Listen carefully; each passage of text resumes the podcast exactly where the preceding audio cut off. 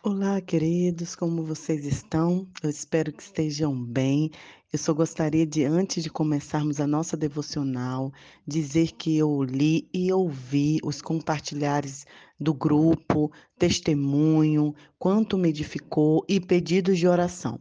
Então, o grupo 3, que não compartilhou, mas se você deseja compartilhar, ao final de semana, a gente abre um pouco o grupo para você dizer o que Deus tem falado ao seu coração dentro desses dias. E nós chegamos no dia 19, deixamos os finais de semana para você colocar em dias devocionais, mas sempre lembrando o quanto é importante você separar esses 15 minutos, 20 minutos no máximo, porque é necessário que você também ore ao Senhor, né?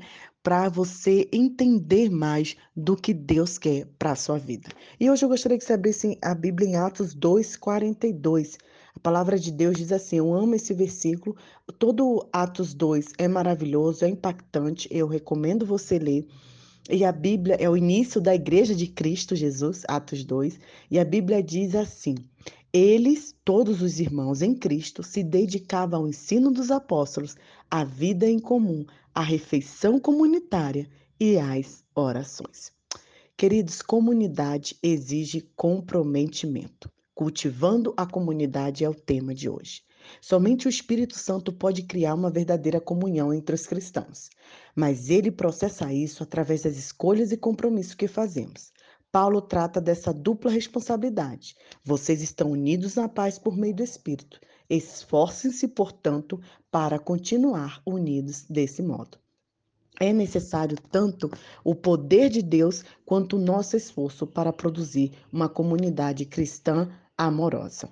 Se você está cansado de uma comunhão é, fajuta, é, simplória, triste, cultivar uma comunidade amorosa com uma comunhão verdadeira em seu pequeno grupo, classe de EBD, escola bíblica dominical ou igreja, será necessário fazer algumas escolhas difíceis e assumir alguns riscos. Formar uma comunidade, formar uns irmãos, estar juntos com os irmãos em Cristo, exige sinceridade. Você deverá ter uma grande dedicação ao falar a verdade de forma carinhosa, mesmo quando preferir passar por cima de um problema ou desconsiderar o assunto. Muito interessante que cada cultura trata de um problema de uma forma, né? E eu percebo, por exemplo, que aqui em Moçambique é muito constrangedor você sinalizar o problema. É muito ruim você é, dizer para um irmão, para uma pessoa que você conhece, que o que ela está fazendo não é certo. E embora seja fácil permanecer em silêncio enquanto os outros à sua volta prejudicam a si próprios e aos outros com alguma prática pecaminosa, essa não é uma boa atitude a ser tomada. Poucas pessoas podem contar com alguém que as ame suficiente para dizer a verdade, mesmo quando machuca, mas com autodescrição e amor. A gente fica muito preocupado. Eu lembro que é, o meu esposo foi convidado para pregar em um congresso aqui. O que fazer quando o irmão peca? Né? A gente quer julgar, a gente quer reclamar, a gente quer deixar de castigo, mas o amor acolhedor, a verdade dita com sinceridade, vale muito mais. Nós frequentemente sabemos o que precisa ser dito a alguém, mas os nossos temores impedem de dizer. Muitas comunidades são sabotadas pelo medo. Né? Ninguém tem coragem de falar em mau grupo enquanto a vida daquela pessoa está desmoronando. A Bíblia nos manda falar a verdade em amor, porque não podemos ter uma comunidade sem sinceridade. A resposta sincera é sinal de uma amizade verdadeira, diz a palavra de Deus. Algumas vezes isso significa importar-se a ponto de carinhosamente questionar aquele que estiver pecando ou sendo tentado a pecar. Apóstolo Paulo diz: Irmãos, se alguém for surpreendido em algum pecado, vocês que são espirituais devem restaurá-lo com mansidão. Olha que profundo. Outro fator para a gente estar em comunidade é sermos humildes. A presunção, o convencimento e o orgulho obstinado destrói a comunhão mais rápido que qualquer outra coisa. O orgulho ergue muros entre as pessoas. A humildade ergue pontes. A humildade é um unguento que acalma e suaviza as relações. É por isso que a Bíblia diz: sejam todos humildes uns para com os outros. A vestimenta adequada à comunhão é a postura humilde. E se a gente continuar o versículo, diz assim: Deus se opõe aos orgulhosos, mas concede graça a quem é humilde. Essa é uma outra razão pelo qual precisamos ser humildes. O orgulho obstrui a graça de Deus em nossa vida, a qual devemos ter para crescer, nos transformar, ser sarados e ajudar os outros. Recebemos a graça de Deus ao admitir humildemente que precisamos dela. Por isso, a palavra também diz que no momento em que somos arrogantes, vivemos em oposição a Deus. E isso é uma maneira perigosa de viver. Humildade não é pensar menos em si mesmo, mas pensar menos, não é pensar menos de si mesmo, mas se pensar menos em si mesmo. Humildade é pensar mais nos outros. Os humildes concentram-se de tal forma em servir os outros que não pensam em si. Formar uma comunidade também, queridos, exige cortesia.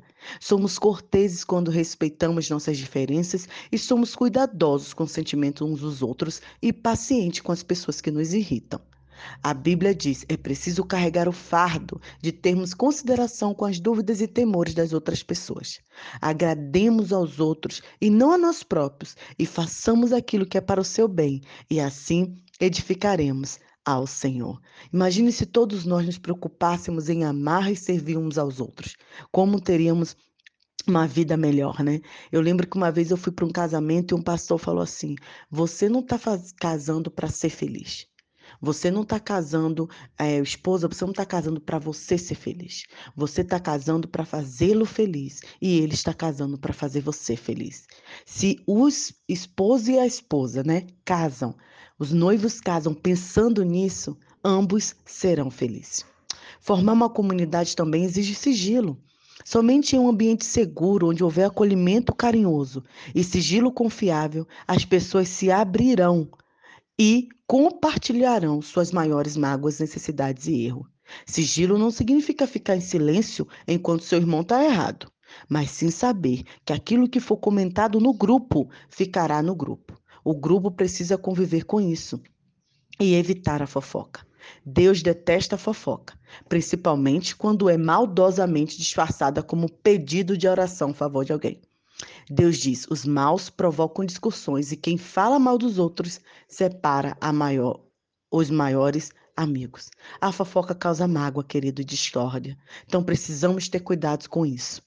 Para formar uma comunidade exige constância, sim. Você deve manter o contato constante e regular com seu grupo, a fim de desenvolver a verdadeira comunhão. Relacionamento exige tempo. A Bíblia nos diz: não abandonemos como alguns estão fazendo os costumes as nossas reuniões. Pelo contrário, animemos uns aos outros. Devemos desenvolver o hábito de reunir. Hábito é algo que você faz com frequência e não uma vez ou outra. Isso é importante. Né? Precisamos entender que precisamos passar tempo com as pessoas para estabelecer relacionamentos íntimos. É por isso que a comunhão é tão superficial em muitas igrejas. Não passamos tempo suficiente juntos e o tempo que passamos normalmente para ouvir uma única pessoa falar. Precisamos estar juntos. Uma comunidade não é formada de acordo com a nossa conveniência. Vamos nos reunir quando tiver vontade. Não, mas na convicção de que ela é necessária para a nossa saúde espiritual. Muito interessante, né? Porque aqui eu vou completar três anos, vamos completar três anos que estamos aqui.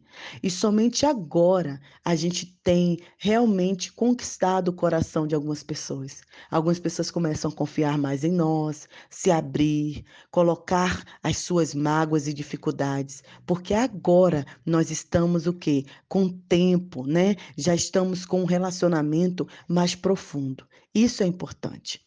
Se você é membro de um grupo pequeno de uma classe bíblica dominical, recomece que se faça pacto entre todos, o qual inclua nove características de comunhão bíblica. Partilharemos nossos verdadeiros sentimentos, autenticidade, incentivaremos uns aos outros, reciprocidade, apoiaremos uns aos outros, compaixão, perdoaremos uns aos outros, misericórdia, falaremos a verdade com amor, sinceridade e admitiremos nossas fraquezas, humildade, respeitaremos nossas diferenças, cortesia e não fofocaremos, sigilo. Faremos do grupo uma prioridade, constância. Lindo isso, né? Que possamos seguir assim. O versículo para a gente memorizar é: Nós compreendemos o amor, quando descobrimos que Cristo deu a sua vida por nós, significa que temos que dar nossa vida uns pelos uns aos outros. E para meditar, como posso hoje ajudar a criar a característica de uma comunidade verdadeira em meu grupo pequeno e em minha igreja? Deus abençoe o seu coração.